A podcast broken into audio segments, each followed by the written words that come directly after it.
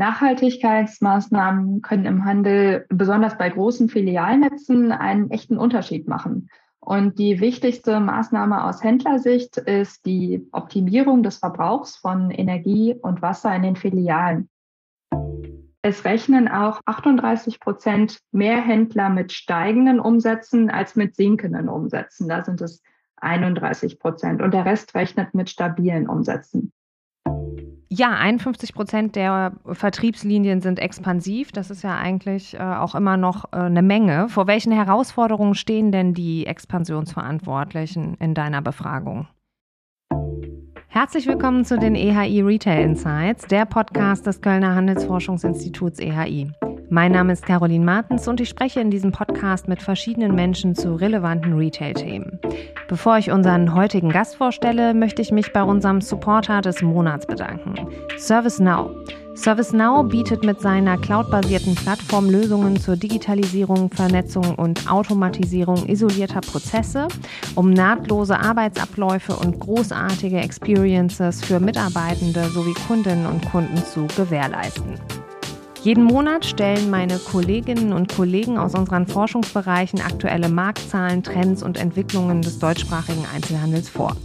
Heute zu Gast Lena Knopf, Projektleiterin im Forschungsbereich Immobilien und Expansion. Trotz Inflation, Handel baut Filialnetz aus. So der Titel unserer Pressemitteilung zum neu erschienenen White Paper Expansionstrends 2022, das wir jährlich im Auftrag der Hahn-Gruppe durchführen. Die Corona-Pandemie hat die Rahmenbedingungen der Expansion im Einzelhandel maßgeblich verändert. Mit der Inflationsentwicklung und der damit einhergehenden gedämpften Konsumstimmung kommen weitere Herausforderungen auf den Einzelhandel in Deutschland zu. Dennoch strebt gegenwärtig die Hälfte der Unternehmen die Expansion ihrer Filialen an, so ein Ergebnis der Befragung der Expansionsverantwortlichen des Einzelhandels. Das macht hoffentlich nicht nur mich, sondern auch euch, liebe Hörerinnen und Hörer, neugierig. Dann wollen wir mal gemeinsam mit Lena in die Ergebnisse dieser Studie eintauchen. Hi Lena, schön, dass du da bist, um heute über deine Studienergebnisse zu sprechen. Hallo Caro, sehr gerne. Vielen Dank für die Einladung. Als kleines Warm-up habe ich dir drei Satzanfänge mitgebracht und ich lade dich dazu ein, diese zu vervollständigen. Im Studium der Humangeografie lernt man. Ich glaube vor allem, äh, man lernt interdisziplinär zu denken. Also ganz grob gesagt äh, geht es um die Beziehung zwischen Menschen und ihrer Umwelt, insbesondere der menschengemachte Teil der Umwelt, daher der Name Humangeografie.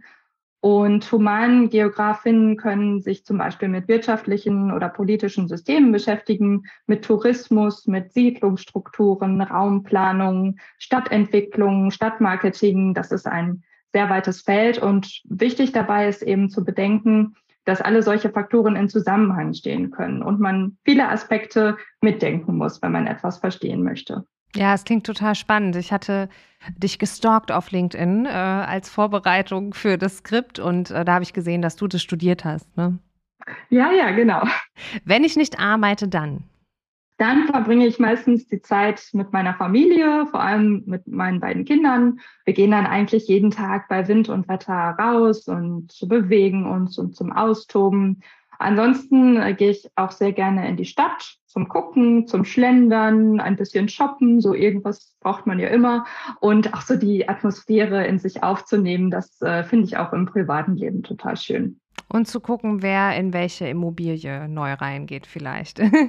das natürlich auch. ja, in drei Worten, das fasziniert mich an dem Thema Immobilien und Expansion. Ja, also als erstes so die Allgegenwärtigkeit, dass man also quasi aus dem Haus geht und sofort in irgendeiner Form mit Handelsimmobilien konfrontiert wird, also sei es jetzt in der Innenstadt oder auf dem Weg zur Arbeit, zur Schule ähm, oder eben auch an Nahversorgungsstandorten wie ja, Supermärkten und Bäckern.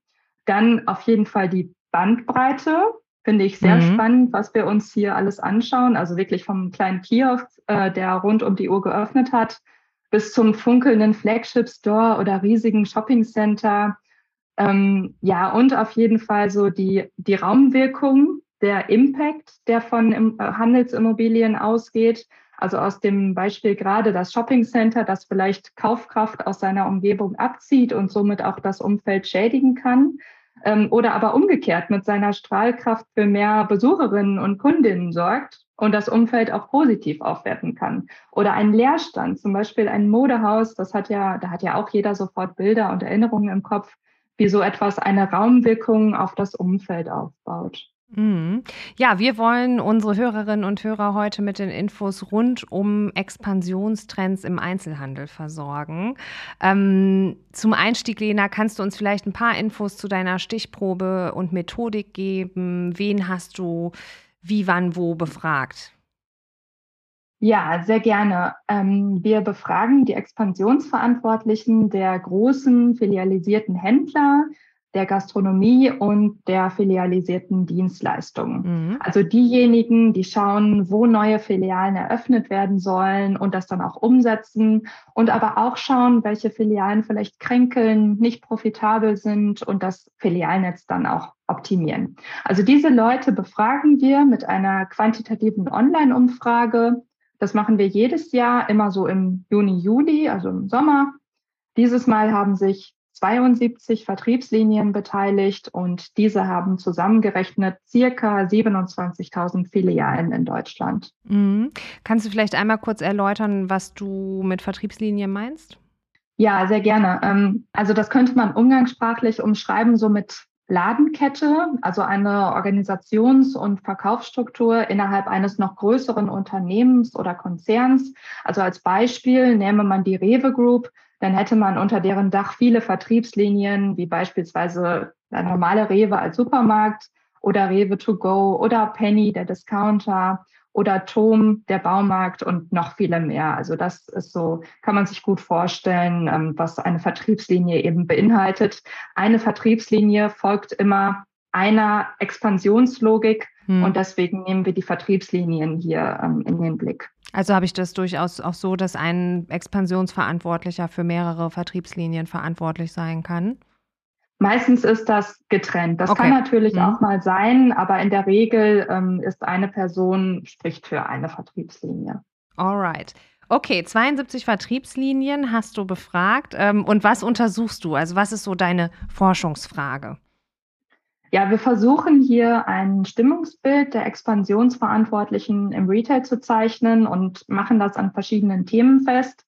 Da wir die Befragung jedes Jahr machen, kann man auch gut die Dynamik verschiedener Aspekte mit Zeitreihen darstellen. Und wir können die Trends nach Branchen aufschlüsseln und so auch verschiedene Entwicklungslinien verfolgen.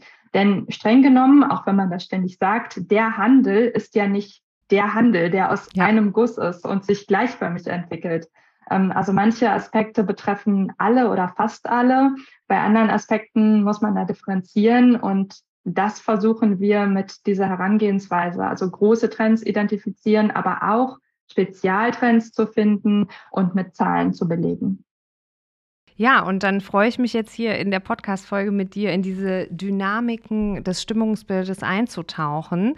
Wie immer in der Podcast-Folge, wir versuchen, äh, einen guten Überblick zu geben über das Thema. Aber wenn jemand wirklich noch tiefer eintauchen will, der Link zu der Studie ist wie immer in den Show Notes zu finden. Ich habe deine Studie gelesen natürlich und äh, habe gesehen, dass sie sich in drei große Bereiche gliedern lässt. Einmal das Thema Entwicklung der Vertriebslinien, dann Grundlagen und Herausforderungen der Expansion und drittens Ausblick und Strategien. Fangen wir einfach mal vorne an. Entwicklung der Vertriebslinien. Ähm, was hast du untersucht ähm, und was sind ähm, mögliche Ergebnisse. Mein Gefühl wäre ja, dass gerade extrem viel Dynamik in dem Thema ist. Ja, auf jeden Fall. Also ähm, Dynamik, äh, Dynamik ist wirklich sehr viel da. Ähm, wir haben zum Beispiel gefragt, nach den Umsatzerwartungen für das zweite Halbjahr 2022, wo sehr deutlich wird, dass sich der Optimismus aus dem letzten Jahr, als man dachte, jetzt haben wir die Impfung, Corona geht vorbei, jetzt wird alles besser, dass sich dieser Optimismus wieder deutlich eingetrübt hat. Allerdings nicht ganz so dramatisch wie 2020, kurz nach dem ersten Lockdown. Und es rechnen auch 38 Prozent mehr Händler mit steigenden Umsätzen als mit sinkenden Umsätzen. Da sind es 31 Prozent und der Rest rechnet mit stabilen Umsätzen. Was uns auffällt, zu den eher pessimistischen Branchen gehören auch der Lebensmitteleinzelhandel und die Do-it-yourself-Branche. Das sind so die Bau- und Gartenmärkte. Ähm, das kennen wir so aus den letzten Jahren nicht, denn das waren eigentlich immer sehr prosperierende und optimistische Branchen. Und was wir jetzt sehen, diese Dynamik hängt eben ja mit der Inflation und mit dem neuen Sparverhalten der Konsumentinnen im Alltag zusammen, was auch die Nahversorgung mit einschließt.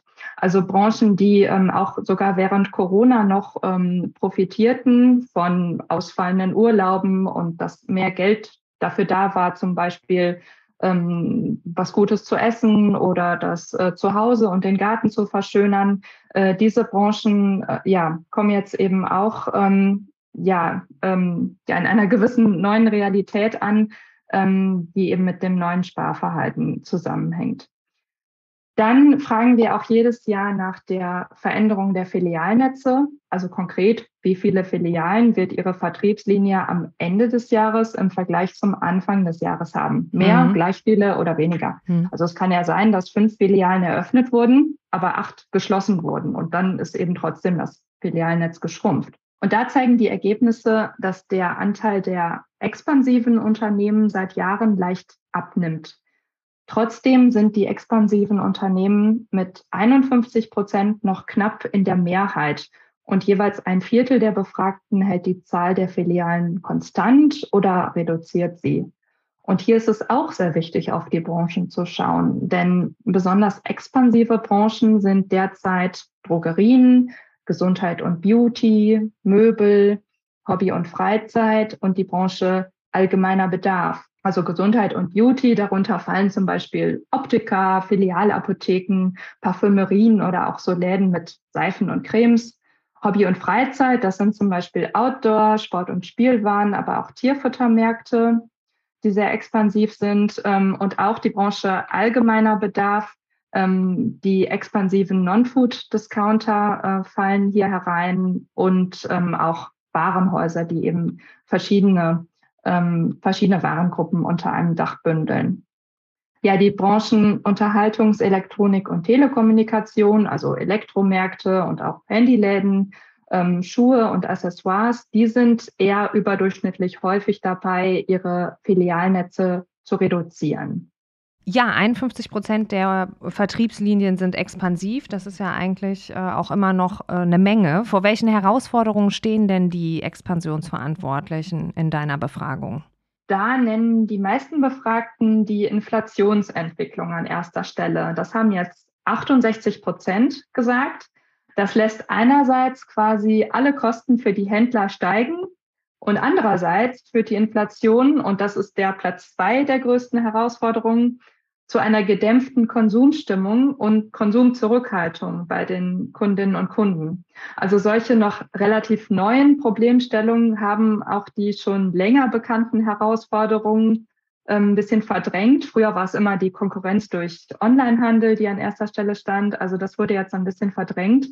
Und auch Corona-Themen wie ein verändertes Einkaufsverhalten äh, der, der Konsumentin und äh, finanzielle Nachwirkungen des Lockdowns, die stehen inzwischen noch auf, aber deutlich weiter unten auf der Problemliste. Ja, ich habe das eben auch gedacht, als du erzählt hast von dem Optimismus aufgrund der Impfung in 21. Mir ist nur aufgefallen, vor einem Jahr war so das Smalltalk-Thema und schon geimpft, schon geboostert. Und jetzt ist schon und. Geboostert. Ja, ja, und jetzt genau. ist und schon geheizt. Also genauso ja, spiegeln richtig. sich die Themen ja dann auch wieder. Ne? Welche Dynamik sieht denn deine Stichprobe aktuell im Einkaufsverhalten der Kundinnen und Kunden? Also du hast es ja jetzt gerade schon angedeutet, äh, die Konsumstimmung, aber vielleicht gibt es da ja noch weitere Faktoren. Ja, auf jeden Fall. Also da sind auch sehr spannende Ergebnisse bei entstanden. Ähm, die äh, Händler haben uns zurückgespiegelt, dass die äh, Kundinnen und Kunden immer mehr Wert auf nachhaltige Produkte legen. Also zwei Drittel der Vertriebslinien sehen eine Verstärkung dieses Trends. Und das ist natürlich insbesondere ein Thema des Lebensmitteleinzelhandels, der Gastronomie und auch der Branchen Bekleidung und Schuhe. Ähnlich auch die Nachfrage nach regionalen Produkten. Das ist ein riesiger Trend in Branchen, die mit Ernährung zu tun haben. Und natürlich die Online-Käufe werden bei mehr als der Hälfte der Vertriebslinien verstärkt nachgefragt. Ganz vorne mit dabei ist auch die Discount-Orientierung, die auf den ersten Blick vielleicht eher gegenläufig wirkt äh, zur Nachhaltigkeit und Regionalität. Aber auch da sagen knapp die Hälfte, also es waren jetzt 47 Prozent, äh, dass das mehr nachgefragt wird. Und das ist natürlich auch eine direkte Folge der Inflation, ähm, dass äh, Discounter eben davon auch profitieren. Und die gibt es ja auch in verschiedenen Branchen, also die Non-Food-Discounter gleichermaßen wie die Food-Discounter. Ja, die äh, Themen, die du ansprichst, die sehen wir. Ähm die sehen wir auch in allen anderen Forschungsbereichen. Ne? Welche Trends werden in Expansion und Standortentwicklung denn erwartet? Ja, da haben wir die Befragten gebeten, die zukünftige Entwicklung der einzelnen Lagen einzuschätzen. Und besonders gut schneiden die Fachmarktzentren ab. Das ist eigentlich jedes Jahr so. Und hier gehen 70 Prozent der Befragten davon aus, dass sich diese Lagen positiv entwickeln und profitieren werden. Ähm, ich kann einmal gerne kurz äh, was zum Fachmarktzentrum sagen, was wir darunter verstehen. Mhm. Ähm, also da handelt, sich, äh, handelt es sich um eine Ansammlung von Fachmärkten. Meistens sind das so ein bis zwei Lebensmittler, irgendwie ein Supermarkt und ein Discounter dazu oft noch Drogeriemärkte, Elektromärkte, äh, Modediscounter, Sportläden und ähm, die liegen an eher autoorientierten Lagen am Stadtrand und haben meistens einen gemeinsamen großen Parkplatz in der Mitte. Das ist so das klassische Fachmarktzentrum und das funktioniert ähm, eben traditionell sehr, sehr gut. Ähm, dadurch, dass es nahversorgungsgeankert ist und dass viele Menschen ja dann eben auch dort gerne andere Erledigungen und Besorgungen machen. Ähm, das ist dann das sogenannte One-Stop-Shopping. Dann werden auch die Quartierslagen, in, also in Wohnortnähe und die Mixed-Use-Immobilien ganz gut bewertet. Ähm, Mixed-Use-Immobilien sind einfach Immobilien, die verschiedene Nutzungen unter einem Dach bündeln. Also das kann zum Beispiel neben dem Shopping auch äh, Wohnen, Arbeiten, ähm, sich fortbilden oder ähm, Freizeitangebote sein. Und auch bei diesen Immobilien geht kaum einer von einer negativen Entwicklung aus. Die Vorteile sind eben dabei die Nähe zur Wohnbevölkerung und die Mischung verschiedener Besuchsgründe, die dann eine relativ stabile Frequenz generieren. Ja, auf der anderen Seite gibt es natürlich auch Lagen, die hier sehr schlecht abschneiden im Händlerranking. Eine ziemlich negative Entwicklung sehen viele der Händler, insbesondere bei den Shoppingcentern. Ähm, über 60 Prozent gehen davon aus, dass diese Standorte ähm, sich negativ entwickeln werden. Äh, das liegt vor allem daran, dass viele Shoppingcenter an ungünstigen Standorten entstanden sind, früher oft außerhalb der Innenstädte, ähm, zu viel Fläche haben und ja manchmal auch so die Idee fehlt, wie man ein solches Center passend und interessant und trotzdem tragfähig gestalten kann. Ähm, also es liegt noch nicht einmal jedes zweite der knapp 500 Center in Deutschland in einer Innenstadt. Das sind jetzt Zahlen aus unserem EHI Shopping Center Report. Allerdings gibt es seit einigen Jahren auch enorme Aufwendungen und eine große Dynamik seitens der Betreiber und der Eigentümer der Center, diese auch zu revitalisieren und ein tragfähiges Konzept umzusetzen. Oft auch mit Flächenumwidmung, ähm, dass dann Ärzte, medizinische Dienstleistungen, Büros, Freizeitangebote mit einziehen und eben Teile der Einzelhandelsfläche oder der Einzelhandelsangebote ersetzen. Und da sind wir dann auch wieder beim Thema Mixed Use. Du hast auch noch einzelne Faktoren hervorgehoben und die Einschätzung dazu abgefragt, zum Beispiel Niveau der Bau- und Modernisierungskosten und Nebenkosten. Etwas, was vielleicht viele von uns ja auch gerade beschäftigt. Ich habe auch gerade meine Zählerstände gestern durchgegeben. Welche Werte wurden denn hier ermittelt bei dieser Frage? Nicht bei meinen Zählerständen. da hätte ich jetzt auch nicht drüber Auskunft können. Aber ähm, ja, natürlich äh, auf jeden Fall. Also die Kostensteigerungen machen auch den Händlern bei der Expansion sehr zu schaffen. Vor allen Dingen ähm, das Niveau der Bau- und Modernisierungskosten ist ein Riesenproblem. Für 72 Prozent ist das sehr herausfordernd und für weitere 24 Prozent herausfordernd. Also es gibt kaum jemanden, für den das aus irgendwelchen Gründen nicht ein Thema ist. Und es ist auch nochmal eine deutliche Steigerung zum Vorjahr. Das Niveau der Nebenkosten ist auch eine Herausforderung, die immer größer wird, hängt natürlich mit den Energiekosten zusammen. Das war im Vorjahr nur für jeden vierten Händler sehr herausfordernd und nun sind es mit 59 Prozent auch mehr als doppelt so viele.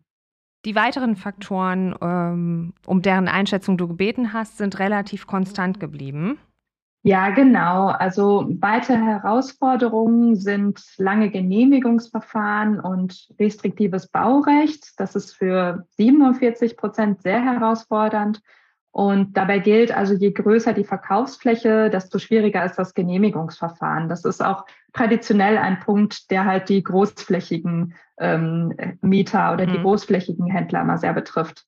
Ja, und die Verfügbarkeit geeigneter Mietobjekte ist eben auch noch für 42 Prozent eine große Herausforderung und das Niveau der Mieten auch für jeden dritten Händler eine sehr große Herausforderung. Okay, das ist, glaube ich, eine Grafik, die sowohl für Händler als auch für Privatpersonen äh, stimmt.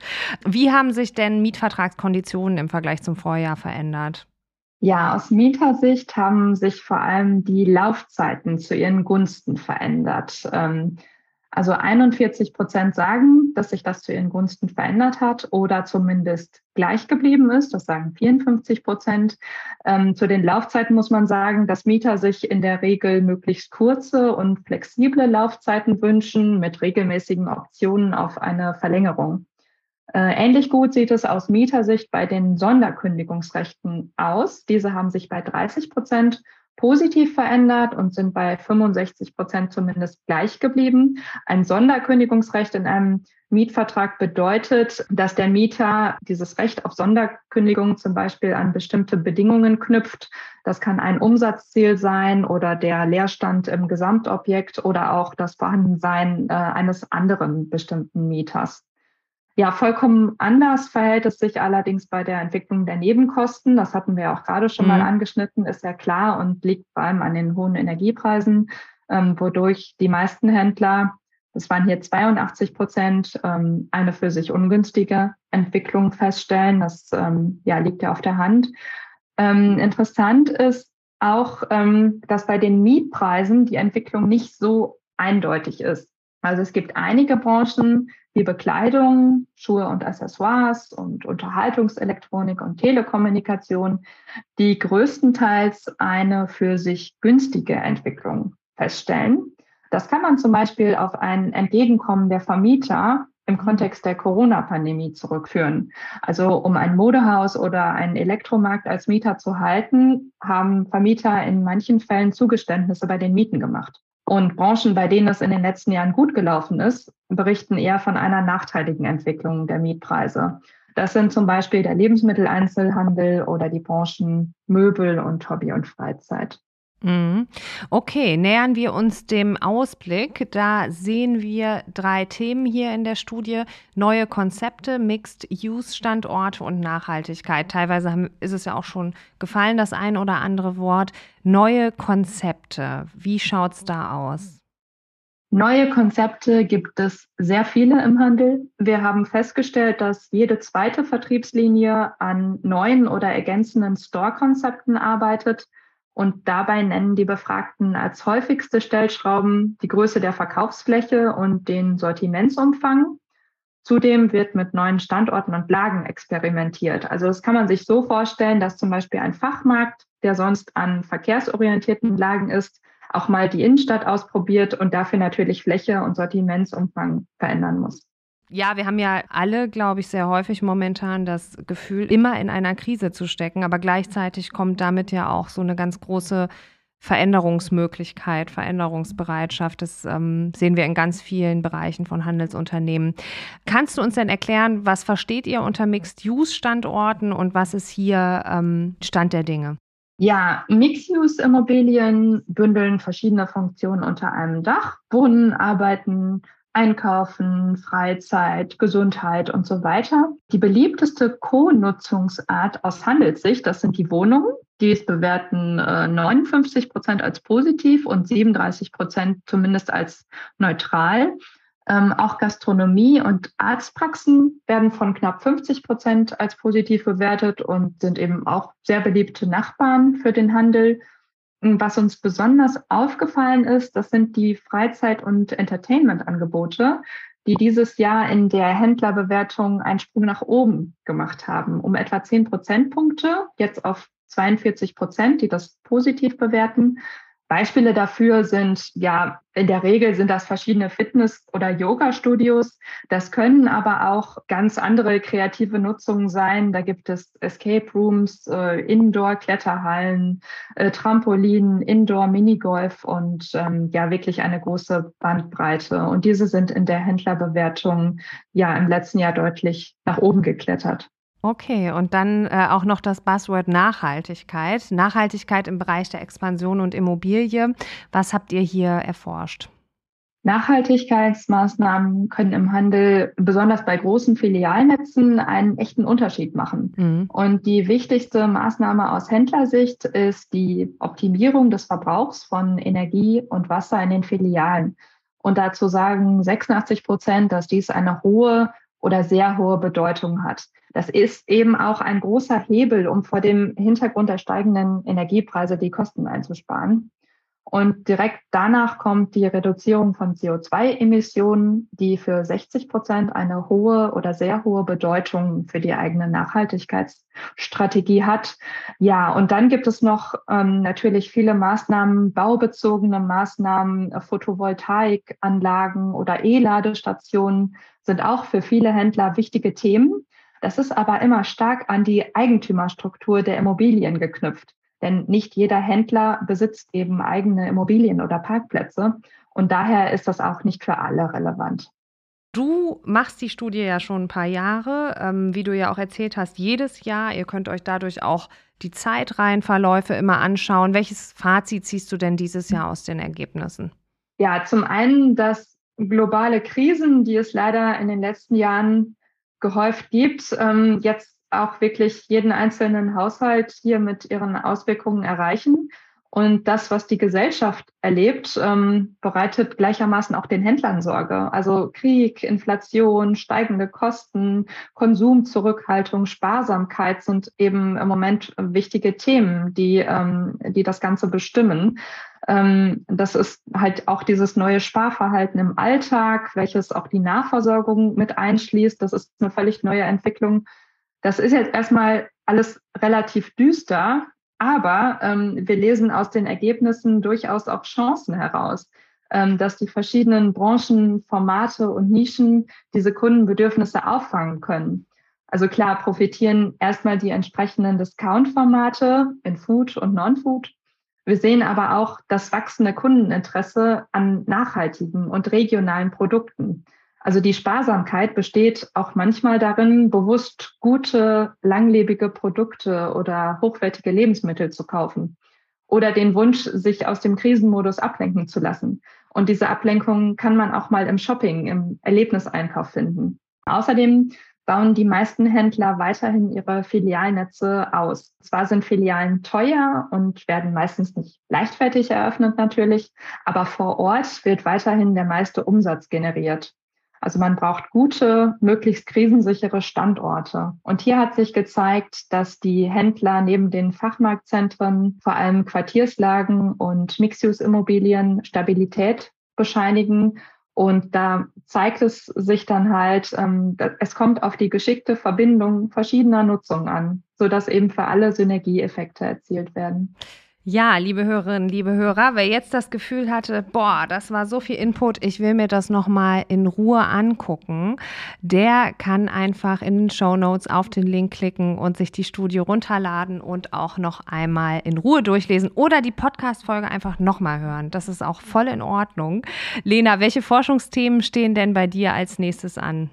Ja, jetzt geht die Arbeit für den Shopping Center Report los und für das äh, Frühjahrsgutachten des Zentralen Immobilienausschusses.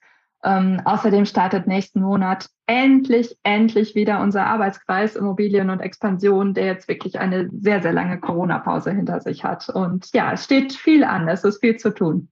Sehr gut. Dann danke dir, dass du uns mit in die Welt der Expansionstrends genommen hast und auf bald. Ich danke euch. Das war Folge 41 der EHI Retail Insights. In den nächsten Folgen unter anderem zu Gast Peter Obeldobel, CEO bei Galeria Markthalle und Galeria Restaurant oder Dr. Florian Bischoff, Director E-Commerce Decathlon Deutschland. Am besten ihr klickt auf Abonnieren und verpasst keine Folge mehr der EHI Retail Insights. Auf bald!